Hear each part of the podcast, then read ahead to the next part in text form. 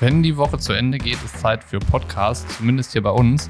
Hier ist Bocky von Pushing Limits und dieses Mal habe ich mit Tanja Ney gesprochen. Tanja ist Mentaltrainerin und da lag es auf der Hand, dass wir über Mentaltraining sprechen und das Thema Motivation und wie wichtig das eigentlich ist, sich äh, Ziele zu stecken, wie man mit Situationen umgeht, die im Wettkampf oder im Training oder wann auch immer passieren, die man einfach nicht selbst beeinflussen kann. Ich bin da auch so ein Kandidat, den das häufig mal nervös macht und der sich dann ja vielleicht auch unnötigerweise zu viele Gedanken vor dem Rennen macht ähm, und das war irgendwie ganz spannend, was Tanja so über ihre Arbeit, über ihre Methoden mit den Athleten erzählt hat. Und ganz am Ende ist es uns auch noch gelungen, so ein paar Take-Home-Messages zu formulieren, dass ihr das Thema, wenn ihr es interessant findet, mal auch zu Hause irgendwie für euch so im Homeoffice quasi aufarbeiten könnt und mal ein bisschen ausprobieren könnt.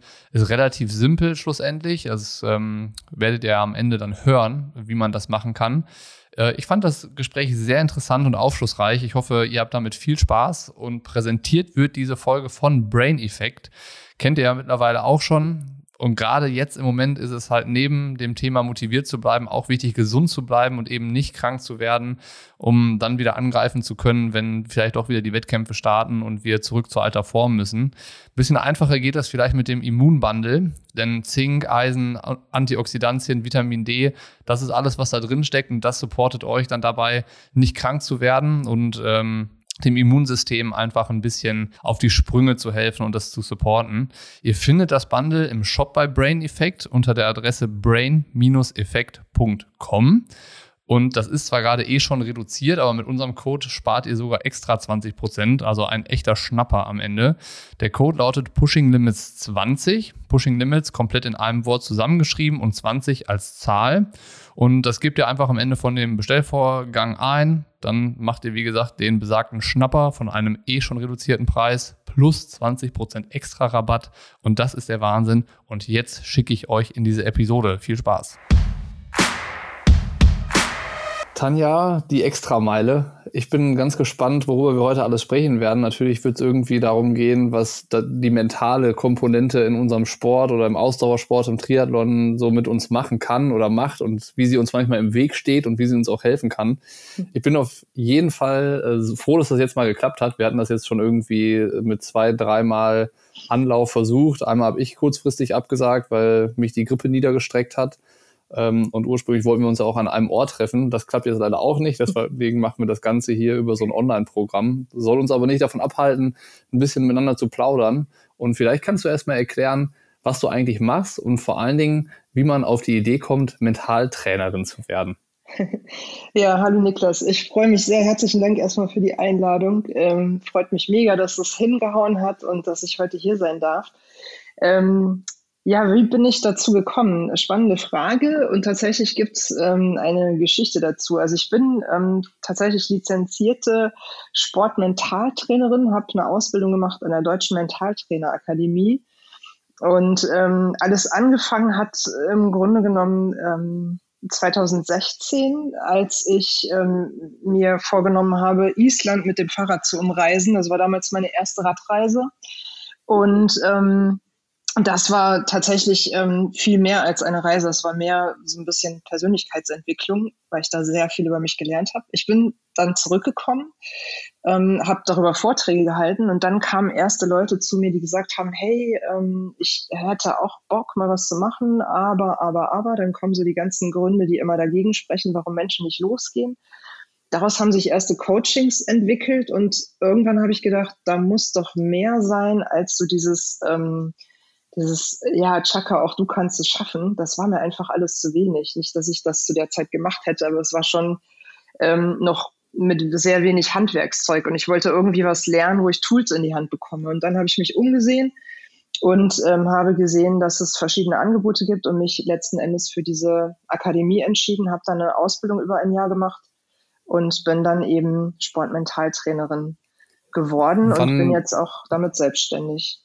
Wann war die Fahrradreise, die du gemacht hast damals?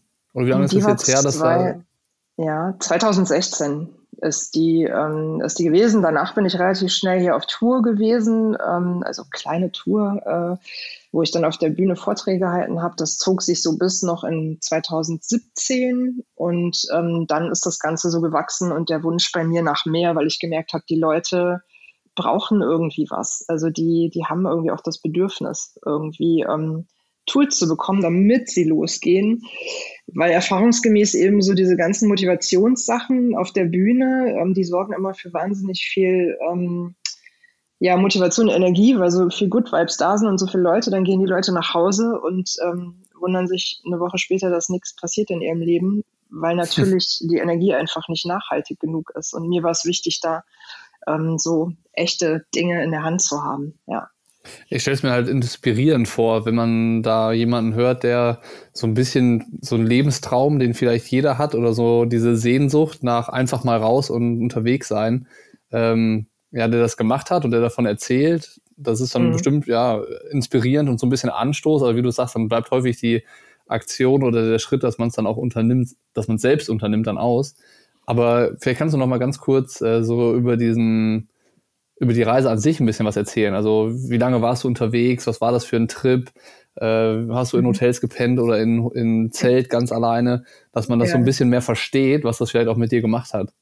Ja, also es ähm, meine erste Radreise gewesen. Das muss ich dazu sagen, das finde ich, also spielt für mich persönlich schon eine sehr besondere Rolle, weil ich musste mir tatsächlich alles vorher anlesen, musste mir Equipment besorgen. Ich hatte nicht mal ein Fahrrad. Also zu der Zeit hatte ich, besaß ich einfach nur hier so ein klappriges Vollandrad, ähm, was ich vom Schrott gerettet hatte.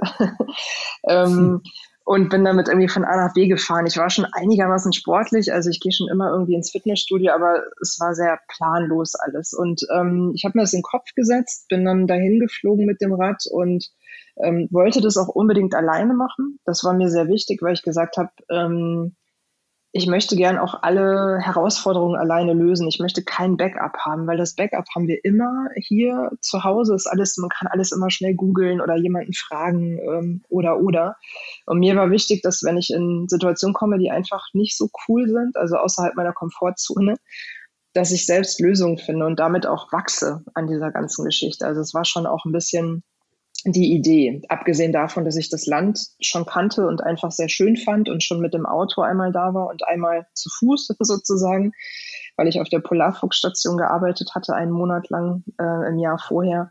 Ähm, dann war Fahrrad jetzt so die neue Variante. Ich war autark, ich hatte alles dabei. Ich habe auch ausschließlich bis auf eine einzige Nacht ähm, im Zelt übernachtet und bin vier Wochen unterwegs gewesen ich habe mir Zeit gelassen. Ich ähm, konnte, also ich hatte den Luxus, mir tatsächlich nur ein One-Way-Ticket äh, holen zu können und ähm, hatte mir dann vorgenommen, sobald ich wieder im Süden so langsam eintrudel, dass ich dann nach Flügen schaue. Also ich hatte mein Tablet dabei, habe damals auch schon über Reisen geblockt. Ähm, Teilzeit, also es ging so um Teilzeit-Nomaden.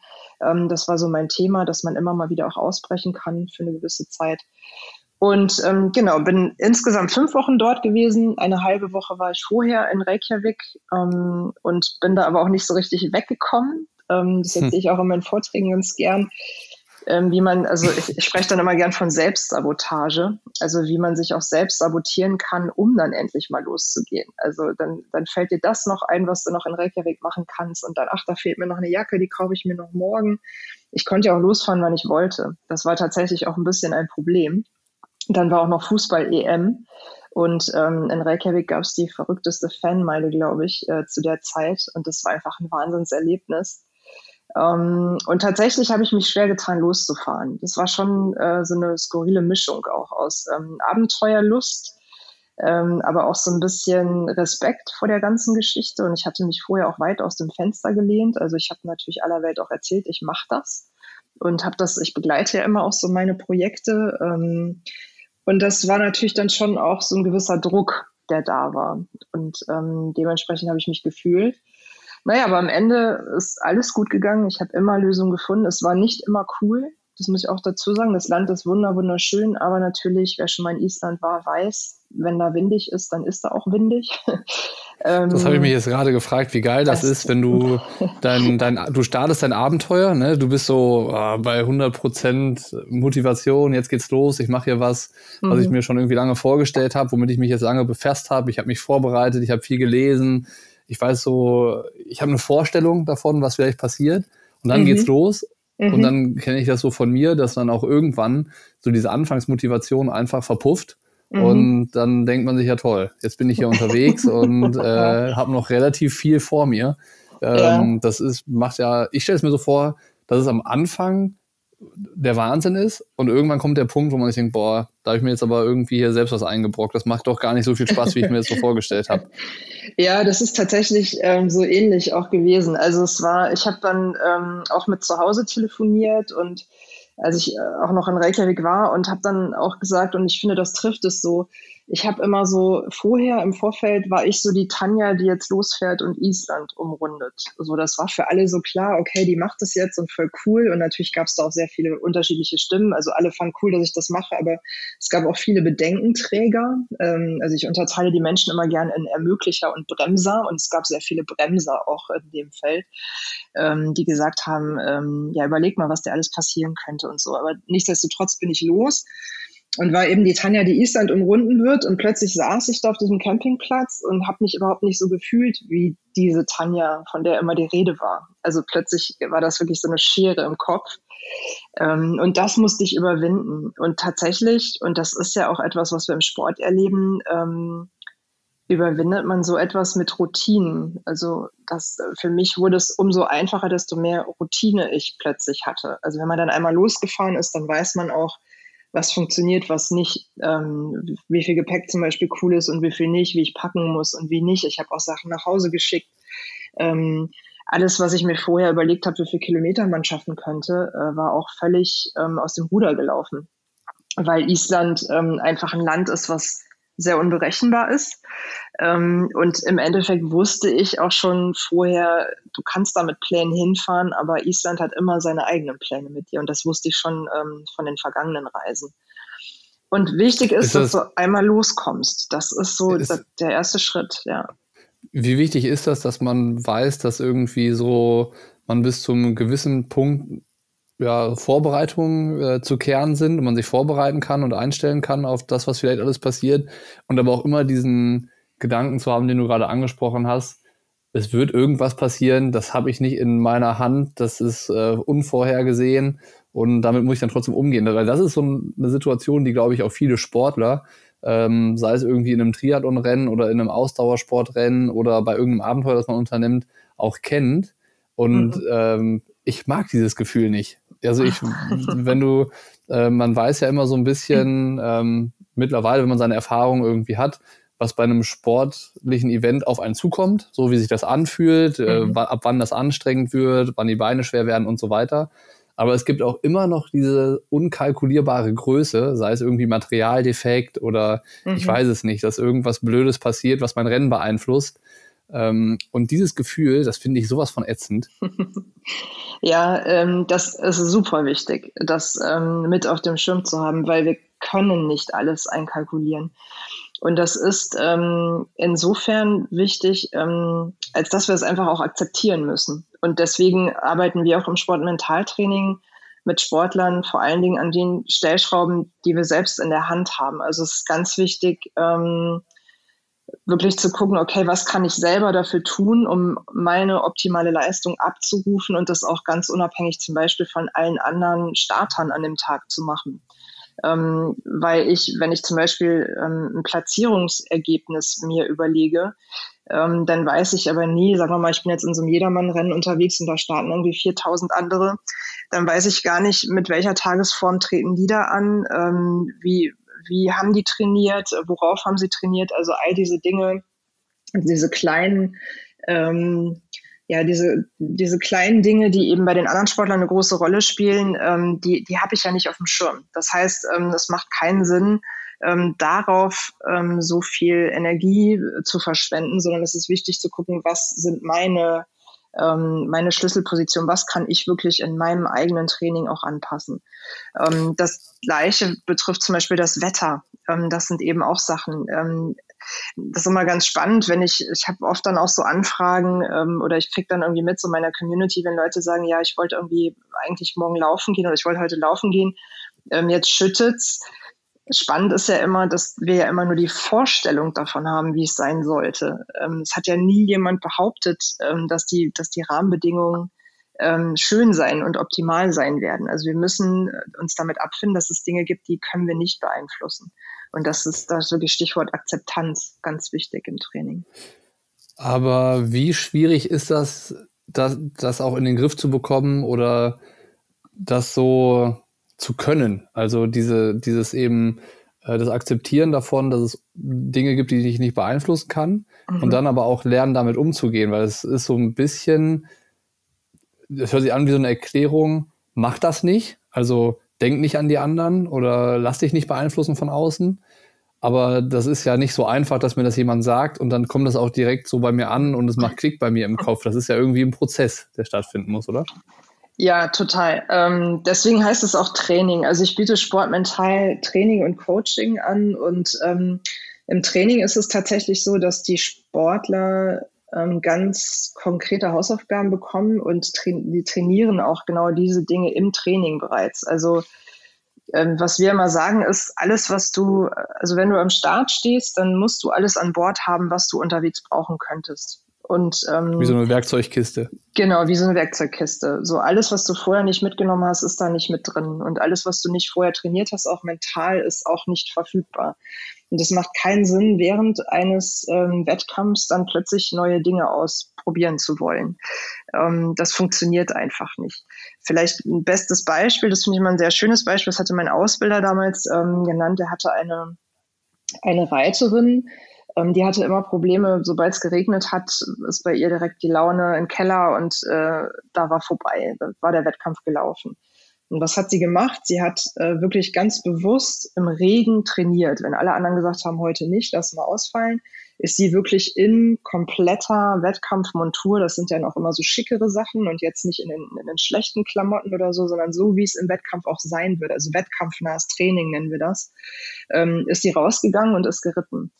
Und ähm, wie es der Zufall so will, hat sie tatsächlich irgendwann einen Wettkampf gehabt, wo genau das eingetreten ist. Und ähm, sie hat das Ganze natürlich dann irgendwie sicher nach Hause gefahren, beziehungsweise geritten, weil sie das Ganze einfach auch schon ähm, mental quasi für sich manifestiert hatte, ne? dass sie einfach weiß, hey, das kriege ich genauso gut hin, das findet nur in meinem Kopf statt. Also das sind ganz wichtige Mechanismen, aber natürlich, ich vergleiche das immer gern mit Trampelfaden im Kopf. Also man hat ja so bestimmte Verknüpfungen und ähm, die benutzen wir, weil die, weil die immer relativ safe sind, wie so Autobahnen. Und wichtig ist, dass wir aber so neue Trampelpfade eröffnen. Das sind vielleicht manchmal Abkürzungen. Und ähm, die sind aber erst dann sichtbar, wenn wir umso häufiger wir die auch wirklich trampeln im Kopf und diese Verknüpfung für uns nutzen. Und Man dann gibt, es gibt ja diese, das da denke ich gerade an so ein Bild, was es von so einem Park gibt, der irgendwie angelegt wurde von einem Landschaftsbauer oder einem Architekten, wo halt auch vorgegebene Wege durch diesen Park führen.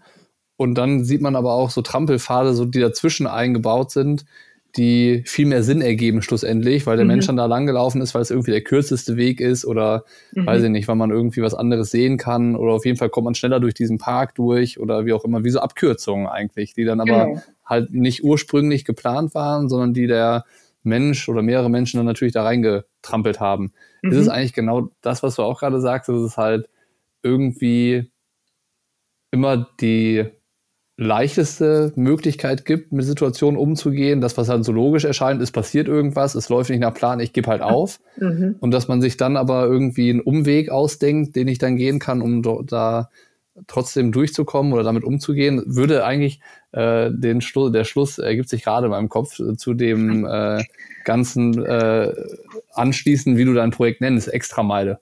Mhm.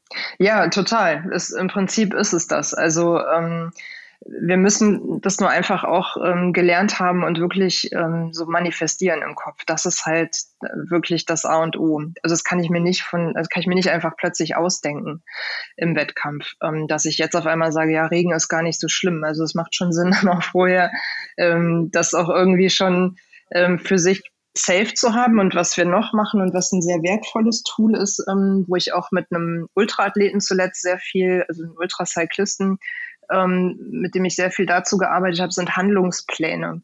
Weil jeder Sportler kennt ja auch so seine, ähm, seine Macken und seine Tücken und seine Herausforderungen, die so üblicherweise auch auftauchen. Und ich, ich sag mal, gerade bei so einem Ultra, ähm, Rennen, was dann über mehrere hundert oder tausende Kilometer dann auch eben ist, da ähm, wäre es auch dumm zu sagen, da passiert auf gar keinen Fall irgendwas unterwegs und man macht das ganz fluffig und sitzt das auf, auf einer halben Arschbacke irgendwie ab.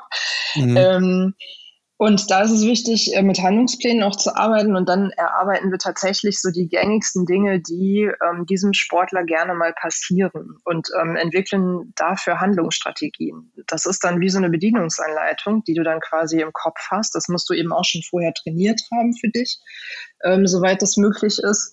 Und ähm, diese, diesen Joker sozusagen, den kannst du dann quasi abrufen während des Rennens. Du weißt genau, okay, äh, für genau die Situation hatte ich mir dann folgende Taktik überlegt.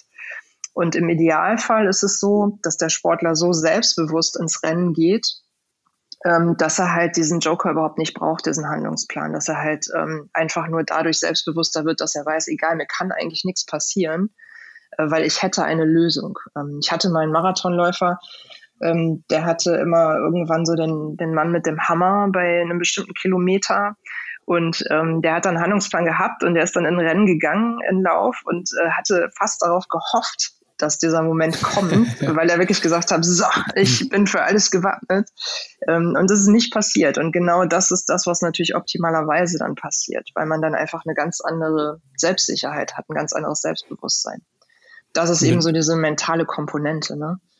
Ja, mit was für einer Grundeinstellung sollte ich als Sportler mich quasi mit dem Thema Mentaltraining beschäftigen oder mit was für einer Ausgangslage sollte ich jetzt zu dir kommen? Ist es so, dass ich schon die Erfahrung gemacht habe, Mist, es läuft ständig irgendwas schief oder ich habe immer wieder am gleichen Punkt im Rennen mit dem gleichen Problem zu kämpfen? Oder sollte ich mich mit dem Thema auch beschäftigen, wenn ich eigentlich keine Probleme habe? Das ist vielleicht so ein bisschen Typfrage, weil ich kenne auch Athleten, die wirken immer so selbstsicher, die strahlen das irgendwie auch aus, vielleicht weil sie auch irgendwie schon viele Erfahrungen gesammelt haben oder weil mhm. sie tatsächlich immer einen guten Plan parat haben oder dem passiert auch einfach nichts. Hm. Den, den, äh, ja, da ist egal, was passiert, hat man das Gefühl. Die, die sind so unantastbar von äußerlichen Einflüssen, dass äh, egal ist, was passiert. So, aber es, ich kenne auch andere, die sind nervliches Wrack und ich mhm. würde sagen, ich hatte auch immer die Tendenz, äh, vor Wettkämpfen so dahin zu gehen, dass ich zu nervös bin und mich zu sehr mit Einflüssen beschäftigt habe, die mhm. ich gar nicht in der Hand habe. So, aber also zur Ausgangsfrage zurück: Ab welchem Punkt sollte ich stehen, um mich mit dem Thema Mentaltraining zu beschäftigen? Mhm. Ähm, ja, du hast jetzt schon ganz viele spannende Sachen gerade auch noch gesagt, auf die ich gerne eingehen würde. Ähm, zu der Frage, im Grunde genommen verstehen wir uns ähm, als Sportmentaltrainer ähm, wirklich als Begleitung zum fachspezifischen, also zum sportspezifischen Training. Ne? Ähm, Im Grunde genommen macht es für jeden Sportler Sinn, äh, begleitend mentales Training zu machen. Jetzt ist es aber eben auch die Frage, nicht jeder bereitet sich auf Wettkämpfe vor. Ähm, es gibt unterschiedliche Herausforderungen und ähm, natürlich ist es auch immer eine Frage des Invests. Also ich werde auch sehr oft gefragt, ob sich jetzt nur Profisportler an mich wenden oder ob auch Hobbysportler dabei sind. Und das ist tatsächlich ganz unterschiedlich. Ähm, ich muss nicht ein konkretes Problem haben, aber natürlich ähm, komme ich sehr oft durch die richtigen Fragen relativ schnell, auch wenn, wenn Sportler vielleicht sagen, ähm, nee, also ich habe jetzt nichts Konkretes, dann komme ich aber sehr schnell durch die richtigen Fragen so an den Punkt, wo ich feststelle, ah, da ist auf jeden Fall noch ähm, Potenzial. Ähm, das begegnet mir sehr häufig. Ähm, und es gibt aber natürlich auf der anderen Seite auch Sportler, die, also zum einen, wenn ich zum Beispiel im Ultrasport bin, dann, wenn man ganz realistisch sagt, okay, da passieren Dinge unterwegs, ich möchte, dass ich und dass auch meine Crew tatsächlich äh, möglichst sicher in dieses Rennen gehen. Das ist natürlich dann auch sehr gesund, ähm, in so einem Fall einfach präventiv das auch zu machen. Ähm, und dann gibt es aber auch Hobbysportler, die einfach, äh, wo wir wirklich über Motivation sprechen, ne? die sagen, ich möchte mehr Sport machen, weil, aber mir fehlt irgendwie, ähm, mir fehlt irgendwie Struktur. Ich brauche jemanden, der mich einfach motiviert. Also mhm. wirklich sehr, sehr unterschiedlich. Ähm, ja, und im Grunde genommen. Ja. Ja. Gibt es Athleten, mit denen du besonders gerne zusammenarbeitest? Also macht dir das meistens dann Spaß, wenn du siehst, boah, das ist echt eine harte Nuss. Also so für dich auch eine Herausforderung, den auf den erfolgreichen Weg zu führen? Oder, weiß ich nicht, arbeitest du lieber mit Leuten zusammen, wo du das Gefühl hast, okay, die sind eigentlich relativ gesettelt, so ähm, motivationsseitig? Also ich habe, ich sage immer ganz gern, ich habe grundsätzlich ja schon das Glück, dass ich immer mit motivierten Menschen arbeite, weil jemand, der mit mir irgendwie arbeiten möchte, der ist ja schon diesen Schritt allein gegangen. Das ist ja nicht selbstverständlich. So, also der hat ja schon eigene Initiative und Bock. Ähm, mhm. Ähm, und ich, ähm, ich mag schon auch Herausforderungen. Also ich finde es schon ähm, schön zu sehen, dass Leute, die zum Beispiel in einer Situation sind, wo sie eigentlich das Gefühl haben, irgendetwas ist gerade total aussichtslos, zum Beispiel weil gesundheitlich gerade Dinge passieren, die man einfach nicht auf dem Schirm hatte, ähm, die dann zum Beispiel trotzdem wieder in den Sport zu bringen und dann einfach zu sehen, dass sie glücklich sind und plötzlich Perspektiven haben, die sie vorher einfach überhaupt nicht gesehen haben. Ähm, und das macht mir, das macht mir auch riesen Spaß, das zu begleiten. Ähm, auf der anderen Seite finde ich auch, ich bin jetzt natürlich dadurch, dass ich selbst im Ausdauersport aktiv bin, ähm, ist es so, dass ich auch in der Regel mit Ausdauersportlern arbeite, ähm, was eigentlich gar nicht die Grundvoraussetzung ist, aber das hat sich nun mal so entwickelt und ähm, das finde ich auch besonders schön. Und gerade so bei den Langdistanzen, äh, ich bin jetzt letztes Jahr selbst äh, meine erste Langdistanz auch gefahren, 600 Kilometer mit dem Rennrad am Stück. Ähm, sowas finde ich sehr spannend, weil da einfach unfassbar viel passiert. Und das ist fast schon, das sagte jetzt einer meiner Athleten auch, das ist eigentlich eher fast Persönlichkeitsentwicklung, was wir gemeinsam machen. Also man lernt so viel über sich selbst ähm, und eben mit diesen ganzen äh, Widrigkeiten dann auch umzugehen. Deswegen finde ich das eigentlich gut, umso herausfordernder das ist. Also es darf, ja. darf auch gerne nicht fluffig sein. so. Ich frage mich immer, warum macht man das? Also ich, das ist eine, eigentlich eine bescheuerte Frage, wenn man die als Triathlet stellt, wenn man Langdistanz gemacht hat. Warum mache ich sowas? Weil mhm. ja, ich könnte es selber nicht beantworten. Also wenn mich jetzt jemand fragt, warum hast du schon äh, Ironman gemacht oder Langdistanz, mhm. dann ja, keine Ahnung, stammelt man rum und überlegt sich, denkt sich irgendwas aus, was vielleicht Sinn ergibt. Aber eigentlich so wirklich logisch und nachvollziehbar ist das ja nicht. Aber Mhm. Wie würdest du das für dich beantworten? Warum machst du eine 600 Kilometer lange ähm, Fahrradtour? Mhm. Und was lernst du schlussendlich da über dich? Das ist ja auch interessant. Ja, ähm, also klar, die Frage wird natürlich total oft gestellt, je nachdem, wo man so unterwegs ist. Ähm, weil ich finde immer, man, man verliert ja immer so manchmal so den Blick für, für das Außen, wenn man so in der eigenen Bubble unterwegs ist. Ne? Das ist ja auch immer ganz interessant. Das ist ja im Triathlon ähnlich. Ähm, also ich, ich sage immer gern so, mein, mein Antreiber ist eigentlich immer, ich suche mir immer gern so Projekte und Herausforderungen aus, die so ein ganz kleines bisschen zu groß für mich sind. Also wo immer noch ein Restrisiko des Scheiterns da ist, dann ähm, macht es mir Spaß. Also dann ist es so, das ist wirklich so mein Trigger. Das, ähm, und so funktioniere ich. Und das ist total gut zu wissen, dass ich weiß, ich brauche genau das, um wirklich motiviert zu sein. Ähm, ja. Und dann ist natürlich, also dann bin ich in so einem Zustand, auch mental, wo ich merke, man ist irgendwie aufgeregt, ähm, aber eben genau auf dem richtigen Level. Man hat richtig Bock. Man, also ich möchte mir dann auch selbst wirklich was beweisen, natürlich, ähm, mich so ein bisschen challengen. Und ich habe auf der 600er zum Beispiel extrem viel über mich gelernt. Ähm, ich hatte sehr kritische Momente, relativ schnell schon. Und ähm, das Gute war für mich, dass diese Handlungspläne, von denen ich gerade erzählt habe, ich hatte auch einen und ich wusste drei Dinge, die mir sehr wahrscheinlich begegnen würden und wo ich auf jeden Fall Struggle mit haben werde. Und ähm, diese drei Situationen habe ich durchgespielt für mich und ähm, habe für diese Situation eben Plan B gehabt. Und ich musste äh, alle Plan Bs auch anwenden und bin damit am Ende auch gut ins Ziel gekommen. Und das hat mich nochmal total bestätigt in, in der Arbeit auch, ähm, weil ich da einfach unterwegs nicht Energie noch verloren habe mit irgendwelchen Entscheidungen, die ich hätte treffen müssen. Also die waren einfach vorher schon klar und alles andere kam noch on top, weil 600 Kilometer bin ich jetzt auch nicht mal eben fluffig durchgefahren. Das war schon auch somit das Anstrengendste, was ich bislang gemacht habe. Ja, es war das Anstrengendste. Aber es ist ein, ein, mega Gefühl, dann einfach am Ende im Ziel zu stehen und auch zu wissen, dass man die richtigen Knöpfe gedrückt hat unterwegs. Und, ähm, das kann ich mir vorstellen, zu, ne? dass, das, das, das dass einen schön. das zufrieden macht. So. Aber schlussendlich ist es ja auch so, man weiß ja eigentlich immer mehr, als man schlussendlich dann richtig macht. Also mhm. ich kenne es von mir so, dass ich, ähm, ich kann richtig gut Ratschläge geben. Wenn es dann aber mhm. soweit ist, dass ich selber in der Situation stecke, dann mhm. bin ich der Letzte, der diese schlauen Ratschläge befolgt. Und mhm, ähm, ja. das, das, ist ja auch ein Riesending eigentlich, wenn man Mentaltraining macht und äh, man entwickelt mit dir gemeinsam so einen, einen Plan und diese Handlungsanweisung, dass ich die aus meiner Werkzeugkiste rauszaubern kann in den richtigen Momenten. Mhm. Da stelle ich mir schwierig vor, dass du dann in der Situation im Kopf so wach und bei dir bist, dass du sagst, okay, so ist jetzt der richtige Weg, wie ich handeln muss. Mhm. Ähm, man muss da sehr diszipliniert sein und das ist natürlich, ähm, wir arbeiten ja auch nicht ähm, aus dem Zusammenhang gerissen, zum Beispiel an den Handlungsplänen. Also wir, wir arbeiten ja an verschiedenen Stellschrauben, so die eine Rolle spielen, um eben erfolgreich zu sein. Und erfolgreich heißt in dem Fall nicht, dass ich unbedingt als Erste da ins Ziel fahren muss, sondern dass ich zu dem Zeitpunkt, wo ich mich auf den Weg mache, einfach mein bestes Ergebnis abrufen kann. Ähm, und wichtig spielen, also eine wichtige Rolle spielen da eben auch ganz viele andere kleine ähm, Dinge, die drumherum ähm, einfach entscheidend sind. Und der Handlungsplan ist dann nur ein Tool von vielen. Und wenn ich mich entsprechend darauf vorbereite, dann ist es mir auch möglich, in so einer Situation den Joker da auch zu ziehen. Und wenn wir ehrlich sind, habe ich auch keine andere Wahl. Also vielleicht als Beispiel, ähm, ich hatte ähm, bei mir auf der Agenda stehen, es kann sein, dass die Gruppe für mich zu schnell ist. Also es war die Fichkona, die ich gefahren bin.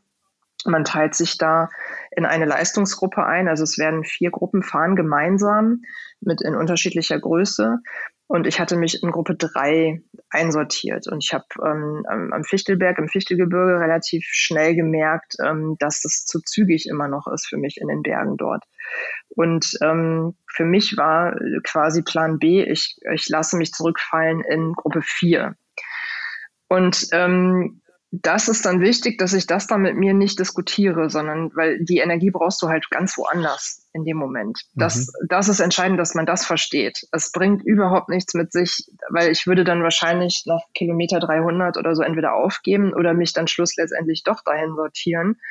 Aber ähm, ich darf mir erlauben, dann auch diesen Plan anzuwenden. Ich habe mir den ja nicht ohne Grund überlegt. Und dann zum Beispiel anzufangen, weil das ist so typisch Mensch. Äh, klassischerweise würden wir dann jetzt wieder denken, ähm, oh Gott, wenn ich mich jetzt in Gruppe 4 zurückfallen lasse, dann habe ich keine weitere Rückfallebene. Ähm, so, das ist ja so das Klassische, was dann passiert, psychologisch. Also was aber mhm. völliger Bullshit ist am Ende. Ähm, das ist genauso wie wenn man für einen Ernstfall spart und ein Sparkonto hat und dann kommt der Ernstfall und dann will man da aber nicht dran gehen, weil, weil das ist ja irgendwie, das habe ich ja jetzt mühsam.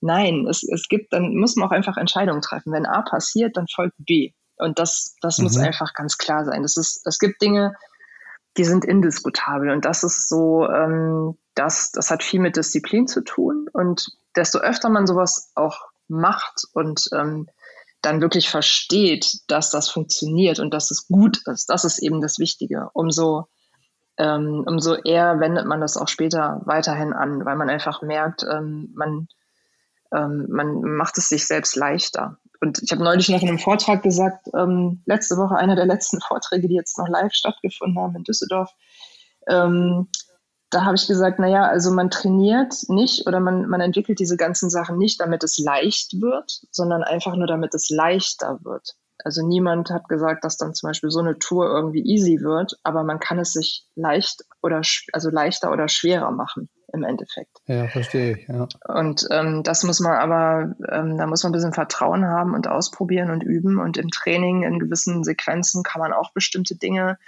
anwenden, und äh, da muss man ein bisschen mutig sein eben auch. Ja.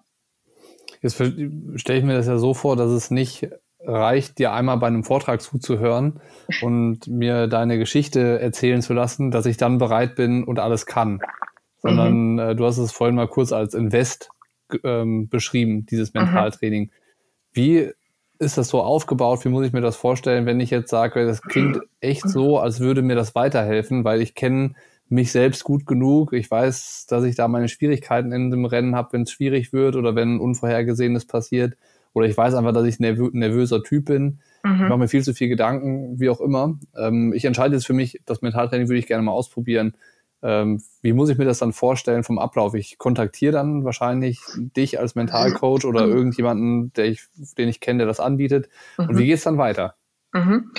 Ähm, also es gibt erstmal ein, ähm, ein Erstgespräch, äh, wo wir gucken, ob das so zusammenpasst. Das finde ich immer sehr sinnvoll. Also wo ich dann einfach frage, welche Themen hast du? Ähm, welche Ziele hast du, also so ein bisschen Sondierung. Ähm, und dann gibt es ähm, regelmäßige Coaching-Termine, die in der Regel mache ich so, dass die über drei Monate mindestens laufen, weil das dann auch tatsächlich Sinn ergibt und nachhaltig ist. Also ich halte immer nichts von so kurzfristigen Interventionen. Ähm, das also kann im Einzelfall, im Notfall auch mal passieren, aber in der Regel ist es eine längerfristige Zusammenarbeit. Und jetzt zum Beispiel ich treffe mich heute Abend noch mit einem äh, Coachie online aus gegebenen Anlass. Ähm, statt in meinem, ich habe ein kleines Studio hier in Köln und da treffen wir uns sonst üblicherweise alle 14 Tage für 90 Minuten und gehen dann ähm, die Themen, die aktuellen Themen durch. Wir starten so, dass wir ähm, tatsächlich mal gucken, welche Bereiche haben alle Einfluss auf das Training, auf den Sport, auf die Wettkämpfe, auf die Ziele. Ähm, da gehört zum Beispiel das Umfeld dazu, da gehört ähm, die Kondition dazu, Gesundheit, Ernährung, all diese Dinge. Und der äh, Coachie bewertet dann die einzelnen Punkte auch. Und dann gucken wir halt, äh, wo besonderer Bedarf auch gerade ist und gucken, wo es da jetzt gerade hakt. Und ähm, entwickeln dafür eben gemeinsam Lösungen. Und ähm, das überprüfen wir auch immer wieder bei neuen Treffen, gucken halt, ähm, hat sich das gewandelt, ist da was besser geworden, hat sich was verschoben, ist was stagniert, sind äußere Umstände. Also wir haben jetzt gerade ähm, ja die besondere Situation äh, mit Corona und abgesagten Wettkämpfen und so weiter. Das heißt zum Beispiel bei meinem jetzigen ähm, Coach hier heute Abend wird das das große Thema sein, ne? weil dann plötzlich unvorhergesehene Ereignisse von außen kommen, ähm, die uns jetzt in unserer Arbeit nochmal komplett, ähm, ja, nicht zurückwerfen, aber an einen ganz anderen Punkt setzen. Also ich arbeite da sehr agil, weil das natürlich auch notwendig ist. Und gucken, Voll. wie wir da jetzt neue Ziele entwickeln können, die dann eben auch die Motivation, ähm, weil die war jetzt gut aufgebaut ähm, und jetzt kommt so ein Crash von außen, den kannst du halt nicht, ähm, kannst du halt einfach nicht verändern, der ist so, wie er ist. Und dann ist es wichtig, dann einen Umgang mitzufinden.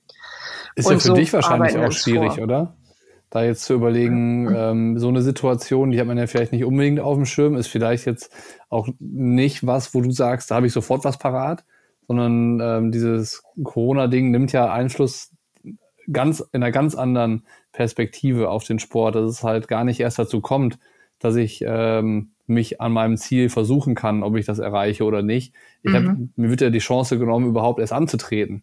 Mhm. Und ähm, das ist auch so was, was ich halt mitbekomme bei ganz vielen Athleten, die sagen, die haben mit der Motivation jetzt richtig zu kämpfen, weil die haben jetzt schon irgendwie Wochen und Monate lang sich vorbereitet auf dem Rennen mhm. und bekommen jetzt eben mit, das findet nicht statt. Bei manchen ist es halt irgendwie so eine Absage jetzt kurzfristiger. Die haben vielleicht noch so zwei Wochen bis zum Rennen gehabt. Die waren schon richtig gut in Form. Bei manchen, die haben irgendwie noch ein paar Wochen mehr Zeit. Das Rennen fällt, fällt wahrscheinlich trotzdem aus. Die können da jetzt irgendwie halt eine Strategie entwickeln, damit umgehen und ähm, weiß ich nicht, das für sich verarbeiten. Aber was würdest du jetzt den Leuten so, oder kann man denen was mit auf den Weg geben? Wie gehe ich mit der Situation jetzt um, wenn so mein Ziel mir weggenommen wird? Mhm. Also es ist natürlich ähm, was, was sehr individuell dann auch betrachtet werden muss. Also ich würde, ihr könnt jetzt nicht pauschal sagen, ähm, das ist irgendwie die Lösung für alle. Ähm, ich glaube erstmal also eine Lösung für alle ist natürlich Akzeptanz, weil es ist nicht zu ändern, es ist wie es ist und es ähm, ist einfach Energieverlust, wenn ich mich jetzt nur die ganze Zeit damit auseinandersetze, dass die Situation jetzt einfach nicht optimal ist und ähm, ich niedergeschmettert bin. Das bringt mich ja nicht weiter.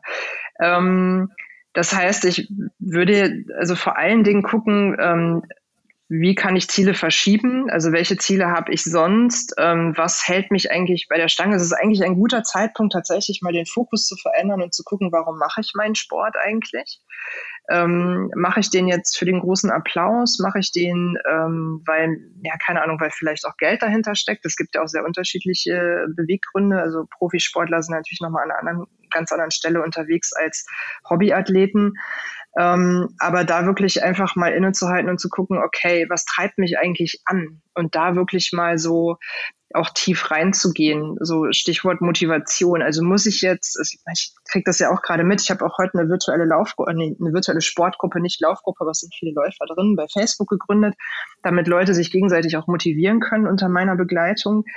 Ähm, es ist halt ganz wichtig zu gucken, ähm, dass ich mit dem Training nicht aufhöre. Also vielleicht in der Intensität, vielleicht verändere ich da etwas, aber dass ich jetzt nicht plötzlich alles hinwerfe, nur weil am Ende ähm, der Wettkampf fehlt. Und ähm, das tatsächlich für sich jetzt irgendwie, also da kann man sich wirklich dran abarbeiten. Und das, glaube ich, ist aber ein ganz, ganz wichtiger Punkt gerade, dass man das auch wirklich macht und sich damit auseinandersetzt. Voll. Ist auf jeden Fall interessant, was das so mit einem macht. Also, dass man ja einfach auch gezwungen dazu ist, sich ähm, so Fragen zu stellen. Ne? Warum mache ich das Ganze? Wofür mache ich das Ganze? Und es ist tatsächlich gar nicht so einfach zu beantworten. Also es äh, natürlich steht irgendwie über allem wahrscheinlich, ich mache gerne Sport und mir macht die Bewegung einfach Spaß und Freude. Aber da gibt es ja auch ganz unterschiedliche Typen. Manche brauchen auch einen Wettkampf, einfach weil sie so ein Wettkampftyp sind. Ne? Die wollen sich dann da beweisen oder eine eigene Bestzeit angreifen oder den Vergleich mit anderen. Andere wiederum, die sagen, oh, das brauche ich gar nicht. Ich mache irgendwie, ich challenge mich einfach so selbst gerne und das mache ich auch draußen im Wald oder wenn ich mich auf die Rolle sitze oder so. Das ist halt echt Typsache. Wahrscheinlich muss man auch das erstmal herausfinden, oder? Ähm, was ist der Mensch, mit dem ich da zusammenarbeite, überhaupt für ein, ein Typ? Wie ist der drauf? Ja. Ähm, ah, du hörst mich gerade nicht mehr, oder? Hörst du mich noch? Ich kann dich hören, doch, doch gerade dü -dü -dü gemacht hat. okay, alles klar.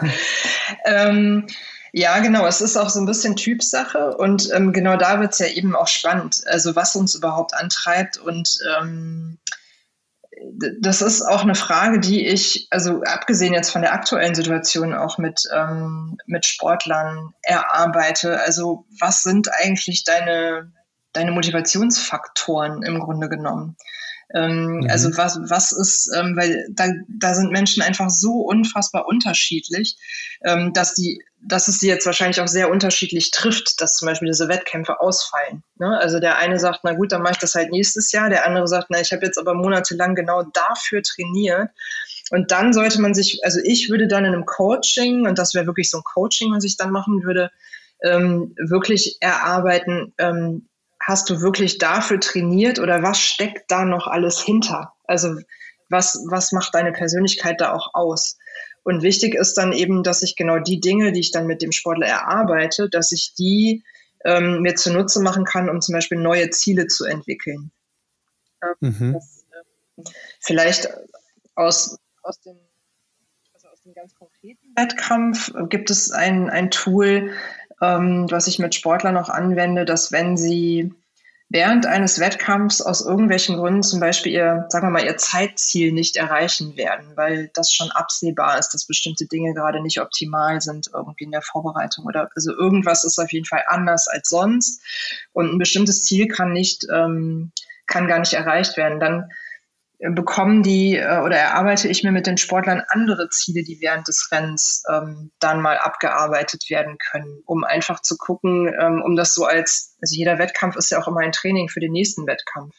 Ne, und dann nicht frustriert zu sein, weil ähm, irgendetwas nicht so läuft, wie es eigentlich laufen sollte, oder das Ziel kann nicht erreicht werden, wie ich es mir eigentlich überlegt hatte, sondern dann ähm, einfach die Chance zu nutzen, andere Sachen zu, zu optimieren um das dann eben im nächsten Wettkampf anzuwenden.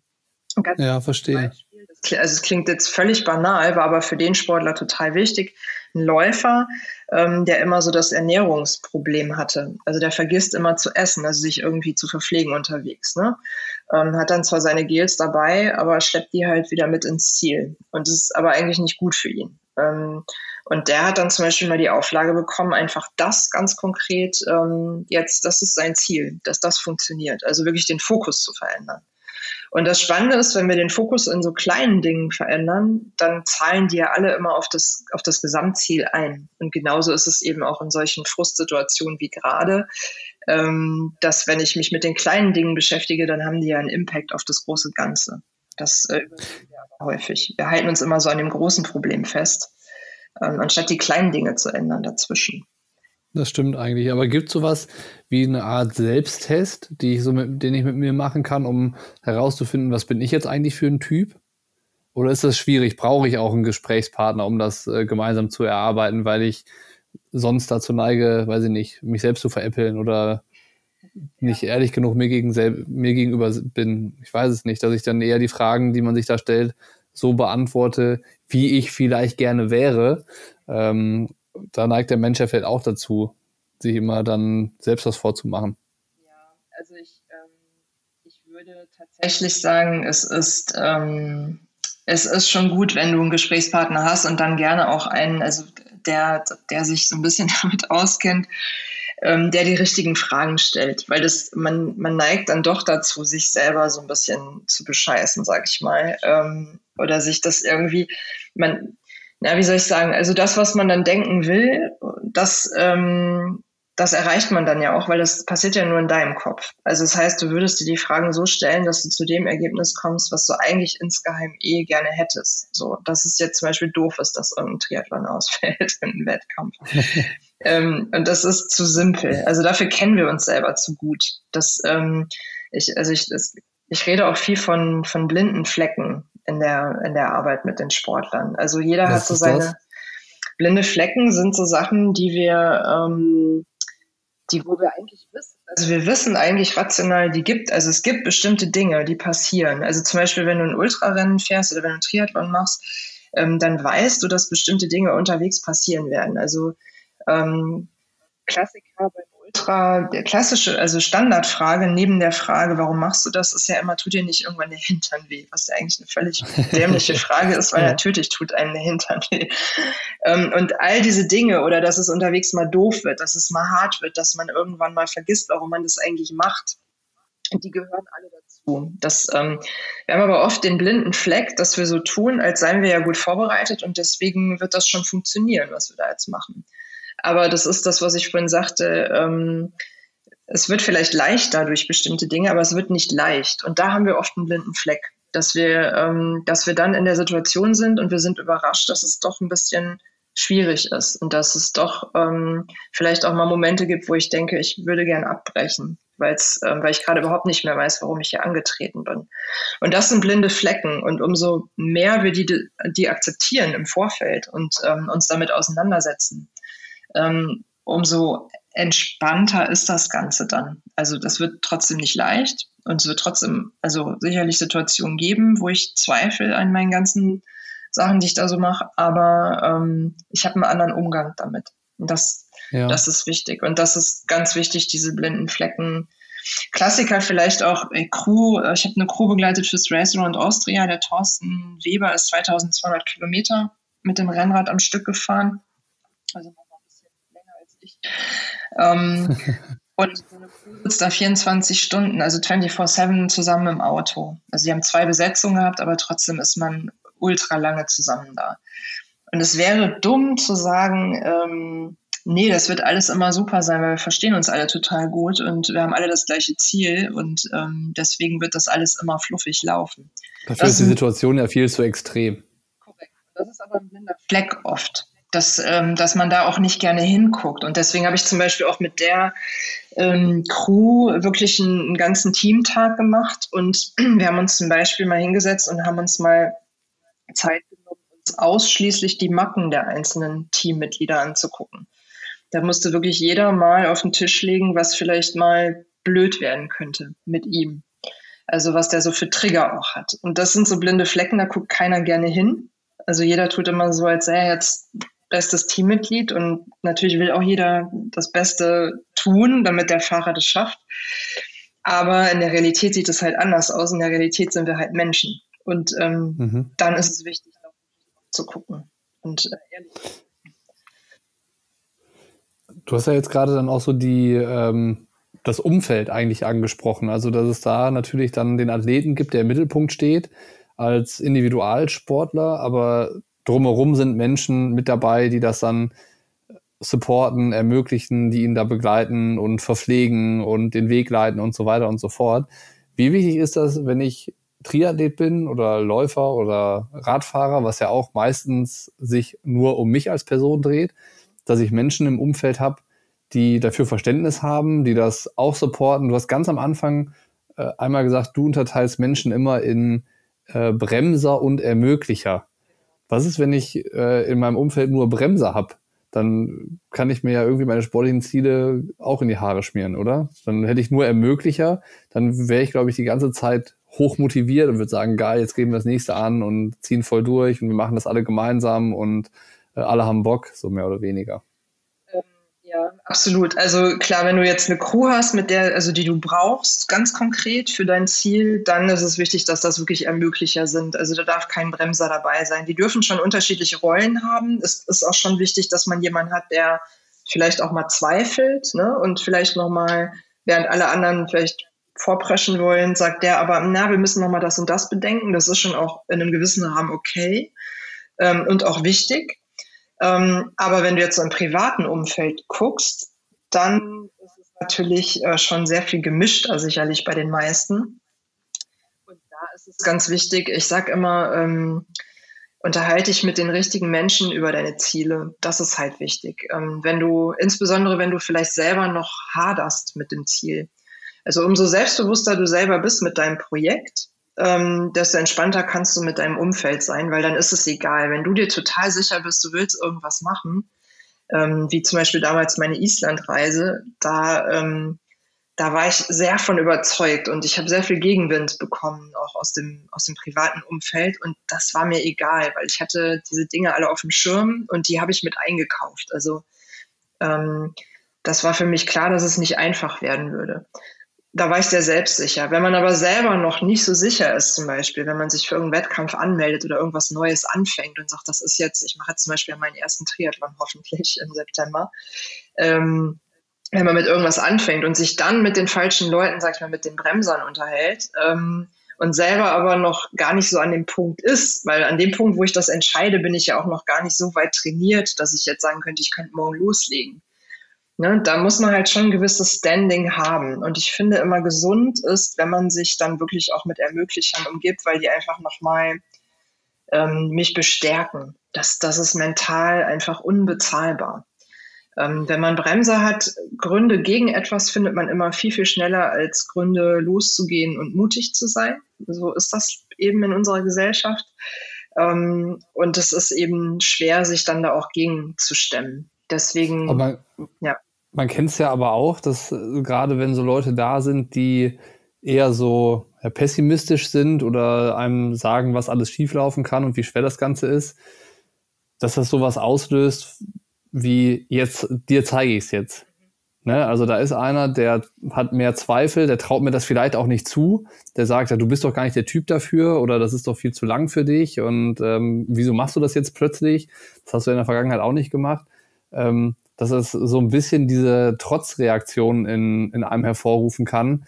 Ähm, denk doch, was du willst, ich zeig dir jetzt, dass ich es kann. Und das kann ja auch eine, ein Beweggrund sein, irgendwie durch eine schwere Situation sich durchzubeißen. Das ist dann eigentlich auch nur ein, eine andere Motivation, die man da verspürt, oder? Ja, also das ist absolut richtig. Es hat neulich auch noch mal ein Kollege von mir, der ist Psychologe, der macht aber so Vertriebssachen, der hatte auch noch mal gesagt, naja, den einen ähm, motiviert das und den anderen bremst das. Das ist natürlich auch Typsache. Ähm, natürlich kann ich auch dann aus Trotz sagen, na jetzt erst recht. Und da muss man eben auch sagen, es ist ja auch sehr pauschal mit den Bremsern und den Ermöglichen. Man muss natürlich auch gucken, welche Person ist das. Also nicht mhm. jede Meinung ist ja auch wichtig für mich. Also das ist ja, spielt natürlich dann auch nochmal eine Rolle. Ähm, und stimmt, im Endeffekt, ja. im Endeffekt spielt aber natürlich auch die, ähm, die Masse also wenn ich die ganze Zeit ausschließlich Gegenwind bekomme, ähm, dann wird es irgendwann schon auch schwierig. Also da, ähm, das macht was mit einem. Und selbst ähm, selbst wenn man dadurch motivierter ist und irgendwie auf der einen Seite denkt, jetzt erst recht, ähm, dann ist das was, was aber trotzdem mental irgendwie Spuren hinterlässt. Also der Druck ist nochmal ein anderer und dann ist eben die Frage, wie kann ich das auffangen? Wie selbstbewusst bin ich denn da wirklich? Ähm, das also ist wirklich sehr individuell. Aber grundsätzlich ähm, finde ich immer wichtig, dass man halt sich vor Augen führt, die meisten Menschen können oftmals gerade mit solchen Sportarten oder mit solchen Vorhaben erstmal, die können sich das gar nicht vorstellen. Und ähm, da hat man natürlich erstmal eher Bedenkenträger. Und dann ist eben die Frage, ähm, auf welcher Ebene unterhalte ich mich mit denen? Also ich muss mir einfach dessen auch bewusst sein. Und, das stimmt, ähm, auch ein interessanter Punkt, ja. Also das ist halt ganz wichtig. Und ich habe jetzt gerade, indem ich es erzähle, musste ich an meine eigene Geschichte denken, weil, ähm, also ich bin ja, ich glaube erst vor, ich bin nach der Island-Geschichte ähm, hatte ich eine Knie-OP relativ schnell und ähm, da ist mir langweilig gewesen. Dann bin ich erst in den Radsport gekommen, weil mir so ein, mir wurde der Veloton in Berlin online angezeigt. Und ich habe gedacht, ach cool, es gibt so Rennen, da kann jeder mitmachen. Das wusste ich gar nicht. Also ganz witzig zum jetzigen Zeitpunkt. Mhm. Und habe gedacht, ach cool, ähm, dann machst du das mal. Und dann habe ich mich da angemeldet, habe mir mein erstes Rennrad gebraucht, bei eBay Kleinanzeigen gekauft. Ähm, 2017 war das und äh, bin dann dieses Rennen gefahren. Und das hat sich dann alles irgendwann so entwickelt. Hättest du mir das vorher gesagt, hätte ich immer gesagt, niemals. Ich fahre doch kein Radrennen. So, dann bin ich meine ersten 100 gefahren, dann die ersten 300, äh, wo ich vorher gesagt habe, niemals mache ich das. Und dann die ersten 600, äh, wo ich gesagt habe, also 600, was hatte mir jemand vorgeschlagen? Das mache ich niemals. Wie soll das funktionieren? Also da sieht man dann selbst, wie man ja auch in so einer Gedankenschleife ist. Ne? Ähm, und dann habe ich mich danach, musste ich mir, also wollte ich mich selbst entscheiden, mache ich noch längere Distanzen oder steige ich in den Triathlon ein? Und ähm, habe mich dann letzten Endes für den Triathlon entschieden. Und ich erinnere mich, dass ich vor gar nicht langer Zeit mit einem Mädel zusammensaß nach einer Radtour und die sagte halt, sie macht Triathlon. Und ich habe sie gesagt, im Leben kann ich mir das nicht vorstellen. Mein größter Respekt, dass du das machst irgendwie. Und jetzt bin ich selbst angemeldet. Also ähm, was ich damit sagen will, ist, ähm, es ist auch interessant, selber mal zu gucken, welche Einstellungen man hat. Und man darf immer nicht vergessen, man entwickelt sich ja auch weiter und andere entwickeln sich auch weiter und dann ändern sich ja auch ähm, die, das, was man halt mitbringt, also die Voraussetzungen und aber auch das Mentale dazu. Also das entwickelt sich ja parallel weiter. Ne? Absolut. Und du hast es gerade angesprochen, äh, so das Thema Selbstbewusstsein ist da ja auch total entscheidend. Ich meine, wenn man dir jetzt zuhört und den ganzen Abenteuern, die du unternommen hast und wo du auch so ein bisschen einfach mal angefangen hast, wo du selber nicht genau wusstest, äh, was da eigentlich auf dich zukommt, das zeugt ja auch von Selbstbewusstsein. Ich traue mir das zu und ich schaffe mhm. das schon. Da, so ist aber nicht jeder. Ne? Ich kenne mhm. das von, von vielen, ähm, die uns auch irgendwie über Pushing Limits dann schreiben, die das verfolgen, die den Sport oder Triathlon super geil finden, die sagen, boah, ich würde das auch so gerne machen, mhm. aber ich traue mich nicht. Mhm. Also ich weiß nicht, ob das was für mich mhm. ist. Mhm. Ähm, den, den, ich schreibe den Leuten dann immer zurück, ey, Triathlon ist nicht Ironman, sondern es gibt halt auch die ja, Sprintdistanz total. oder ja. Jedermann-Distanz so, so zum Reinschnuppern. Ähm, das ist das auch schon. Du brauchst auch kein 10.000 Euro, teure, 10 Euro teures Fahrrad so. Das reicht, wenn ja. du mit deinem Citybike fährst und so, dass man denen halt erklärt, ey, du, es gibt keinen Grund, Angst zu haben, aber bei den Leuten ist ja so ein bisschen vielleicht das Ding, dass die nicht ausreichend Selbstbewusstsein haben. Aber mhm. was kann man denen noch mit auf den Weg geben? So, traut euch erstmal. Ist halt auch, auch so eine einfache, super simple Empfehlung, weil mhm. offensichtlich ist es für die Leute ja eben nicht so einfach. Ja, das ist eine ganz spannende Frage, weil das, ähm, weil da ist es natürlich, wenn du dich dann in so einer Situation mit den falschen Leuten unterhältst und du bist nicht in so einer Bubble unterwegs, dann wird es natürlich auch schwer, weil wie soll das jemand verstehen, ne? dass plötzlich jemand sagt, äh, oh, ich mache jetzt Triathlon. So, das ist, und für die Leute ist es dann immer gleich, wie du auch sagst, Ironman. Ähm, da wird ja alles Mögliche durcheinander geworfen. Und dann hast du natürlich super viel Gegenwind.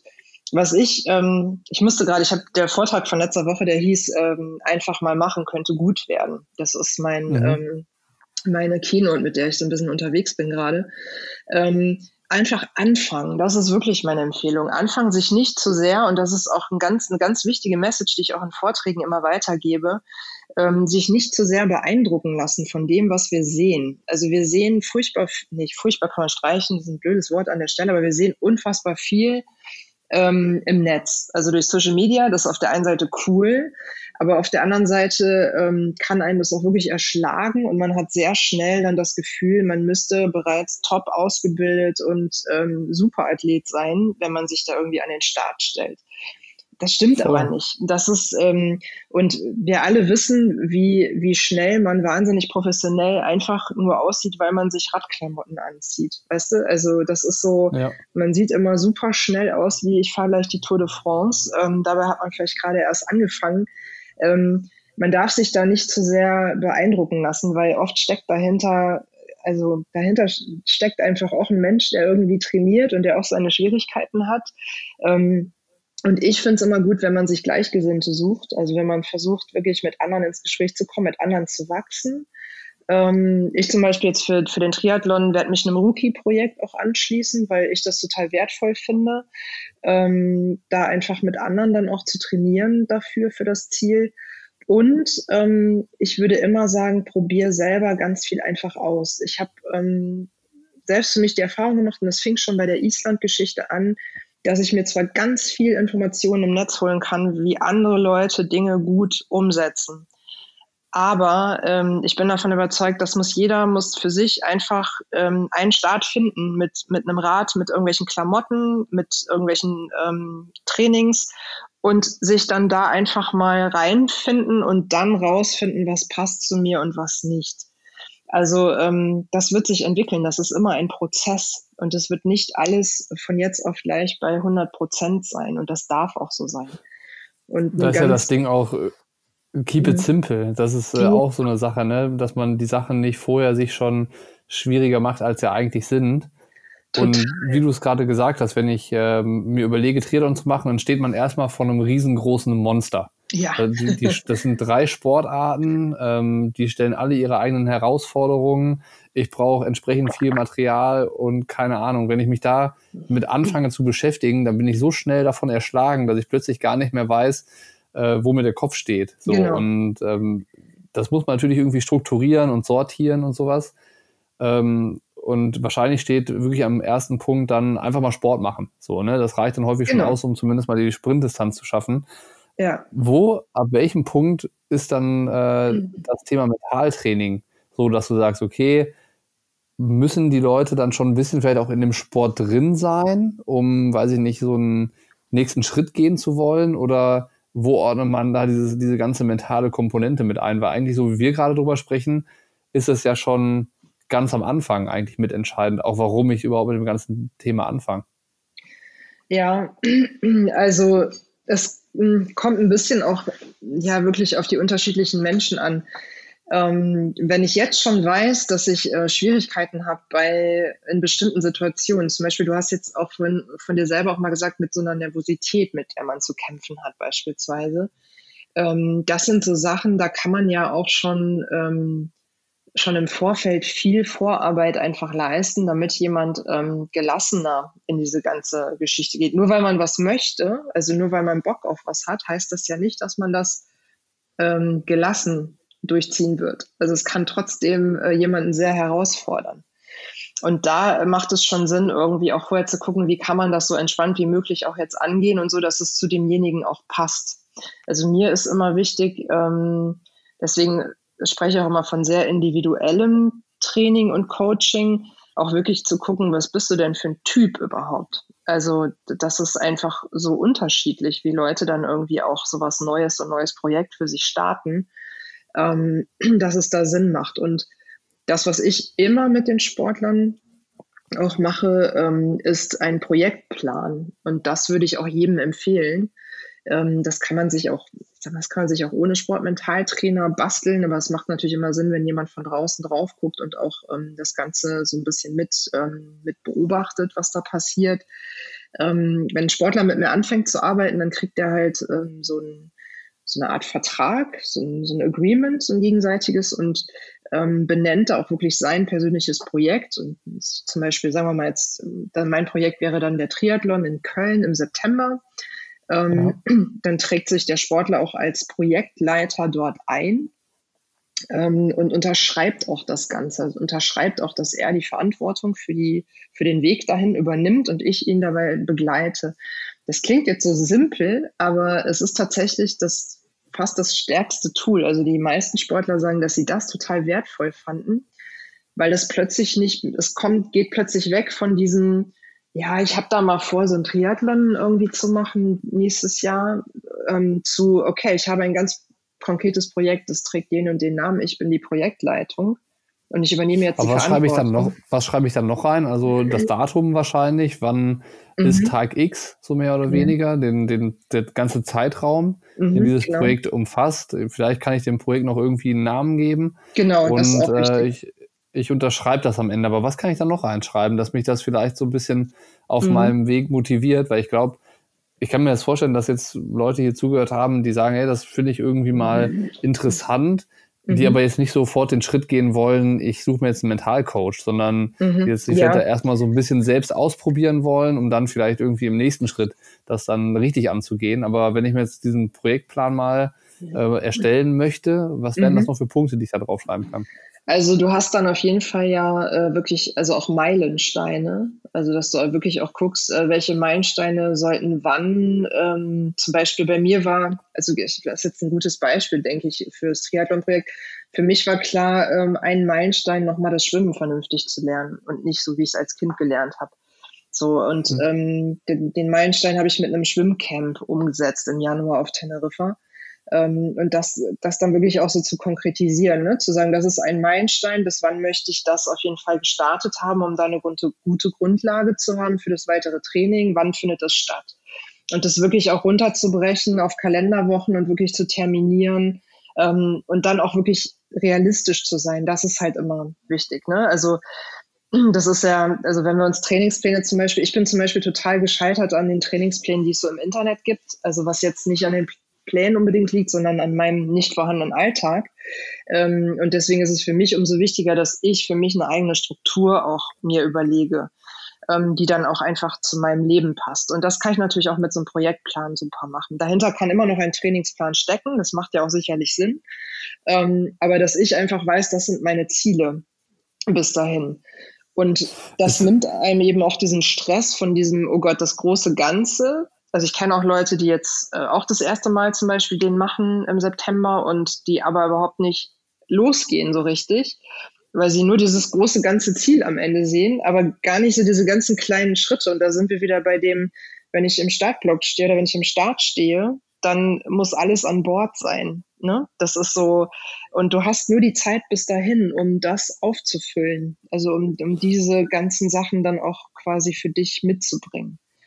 Ich stelle es mir gerade so ein bisschen vor, dass dieser Projektplan mir eigentlich dabei hilft, so ein Gefühl von Sicherheit zu mhm. entwickeln. Also diese Selbstsicherheit.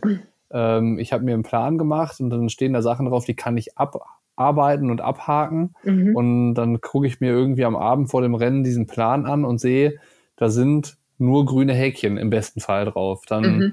würde ich das mir für mich das jetzt vorstellen, dann stehe ich schon mal irgendwie, kann ich schon mal entspannter ins Bett gehen, weil ich habe alles, was ich mir vorgenommen habe, alles, was in meiner Macht steht, in Anführungszeichen, mhm. umgesetzt und richtig gemacht. Und ähm, das, was jetzt morgen im Rennen passiert, habe ich dann ja gar nicht mehr selber in der Hand. Genau, und das ist das, was ich eben auch ähm, schon gesagt hatte, dieses Selbstbewusstsein, ne? dass das halt, das macht dich halt selbstbewusst, weil du weißt, du tust wirklich alles dafür, ähm, um dann am Ende alles an Bord zu haben. Ähm, ein anderes Tool, was zum Beispiel auch, man kann sich auch mit jemandem committen. Ähm, das mhm. machen wir auch, also in der Arbeit mit Athleten habe ich das auch schon gemacht, ähm, dass man zum Beispiel über WhatsApp ähm, quasi connected ist und dass der Sportler jeden Tag abends ähm, kurz äh, drei Fragen beantwortet, dass er oder zwei Fragen, dass er halt sagt, was ist heute richtig gut gelaufen, äh, was möchte ich morgen, worauf möchte ich morgen den Fokus legen. Ähm, und da wirklich einfach in Kontakt zu bleiben. Das, ich gebe darauf gar kein Feedback, aber das ist für den Sportler immer eine schöne ähm, Kontrolle für sich selbst, dass er halt am Ball Klar, man hinterfragt sich ja so ein ja? bisschen, ne? Genau, und ähm, für mich ist immer wichtig, weil ich auch immer gern sage, das sind ja meistens Sportarten, von denen wir reden, ähm, das sind nicht einfach nur Sportarten, sondern man lebt das ja irgendwo auch. Also das ist ja eine Lebenseinstellung irgendwo. Und ähm, wichtig ist dann eben, dass auch die Arbeit, auch die mentale Arbeit in diesem Sport auch einfach die ganze Zeit mitläuft. Und deswegen ist das immer ein schöner, ein schöner Abschluss des Tages, dass man dann einfach auch nochmal sich darauf fokussiert und sagt, hey, das war cool heute und die Frage hätte ich für morgen im Training. Da muss also, die ich mir aber selbst beantworte. Die Antwort kommt ja. nicht von mir, sondern ähm, die kommt vom Sportler selbst. Und so mhm. läuft das, das ist ein Prozess und das macht stark und selbstsicher im Endeffekt. Voll.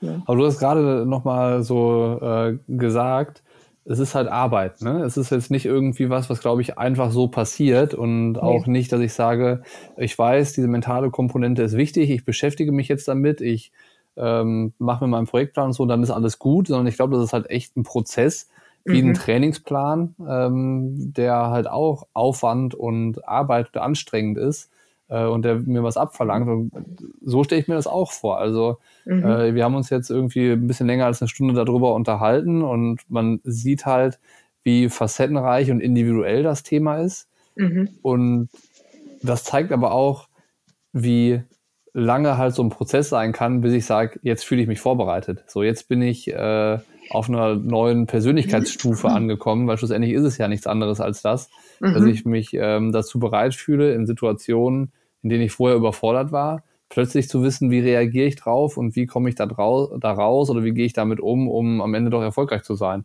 Mhm. Und das ist natürlich ein anstrengender, langer Prozess, also seine Persönlichkeit selbst irgendwie in den Griff zu bekommen, zu verstehen, zu beeinflussen, das ist ein ganz schöner Akt. Ja, das, ähm, ja, es ist wirklich Arbeit. Und es gibt auch regelmäßig Hausaufgaben von mir. Ähm, und das ist auf jeden Fall immer ein Prozess. Und es ist ja auch so, dass ich begleite ja dann jetzt auch nicht nur für einen großen Wettkampf, sondern dazwischen kommen ja dann auch kleinere. Ähm, und das ist ja auch jedes Mal, äh, kommen ja neue Lessons learned dazu. Ne? Also es, mhm. es ist ja plötzlich ähm, passiert das noch oder ähm, da bin ich irgendwie eingebrochen oder da lief irgendwas super gut, das hätte ich gar nicht gedacht. Das sind ja immer Sachen, es ist sehr agil, was dann wieder da, dann mit dazu kommt. Ähm, deswegen ist man im Prinzip ja auch nie am Ende. Ähm, die Frage ist immer, mit welchem Fokus kommt jemand zu mir. Ne? Also ist das jetzt ähm, jemand, der sagt, äh, ja, ich habe immer diesen Einbruch, oder ist es jemand, der zum Beispiel sagt, ich bin immer furchtbar nervös ähm, am Start? Ähm, dann kann man sowas relativ, ähm, naja, relativ einfach mit einem Tool direkt äh, bedienen und kann gucken, ob das funktioniert. Und auch dafür gibt es immer verschiedene Tools für eine Situation. Das ist auch immer sehr individuell, wer halt mit was auch was anfangen kann. Ähm, mhm. Aber insgesamt äh, sind es natürlich ganz viele kleine Stellschrauben, die man immer drehen kann. Ähm, und wenn wir alleine, mein Lieblingsthema ist, das ist auch bei Vorträgen, was ich immer gern frage als erstes, wenn ich vor Sportlern spreche, ähm, wer von euch weiß eigentlich, was er ganz konkret im Startblock tut, wenn er da steht und auf den Start wartet. Also ähm, das ist immer ganz interessant, dann zu gucken, ob die Leute einfach nur da stehen, weil sie da stehen müssen und wissen, gleich geht's los. Ähm, oder ob sie ganz bewusst diese Phase nutzen. Und ich mhm. finde, an dieser, die meisten wissen es nämlich nicht und stehen da einfach, weil sie wissen, naja, ich muss mich halt hier hinstellen in dem und dem Zeitfenster, sonst kann ich nicht mitmachen. so.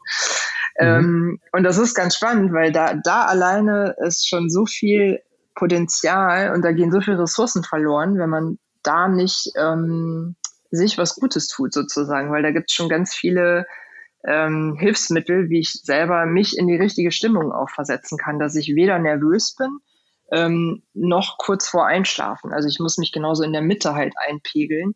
Und da gibt's auch unterschiedliche Möglichkeiten. Und daran sieht man zum Beispiel, ich muss gar kein konkretes Problem mitbringen. Es geht auch ganz oft um Bewusstsein schaffen. Wer bin ich mhm. eigentlich mhm. und was brauche ich eigentlich, um gut zu sein? Ich brauche nämlich nicht das unbedingt das, was mein Kollege braucht, der mit mir fährt. Der will vielleicht quatschen und braucht Zerstreuung, während ich jemand bin, der total fokussiert ist schon am Morgen und ich will meine Ruhe. Und was mache ich meistens? Ich quatsche mit, obwohl ich das vielleicht gar nicht möchte.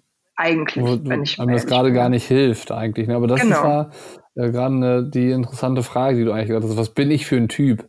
Ja. Also das ist, glaube ich, das, was so eigentlich die Ausgangsfrage ist, was so über allem steht und das, eigentlich das, worauf wir jetzt auch immer wieder zurückgekommen sind. Das ist Typsache, ne? Also ja.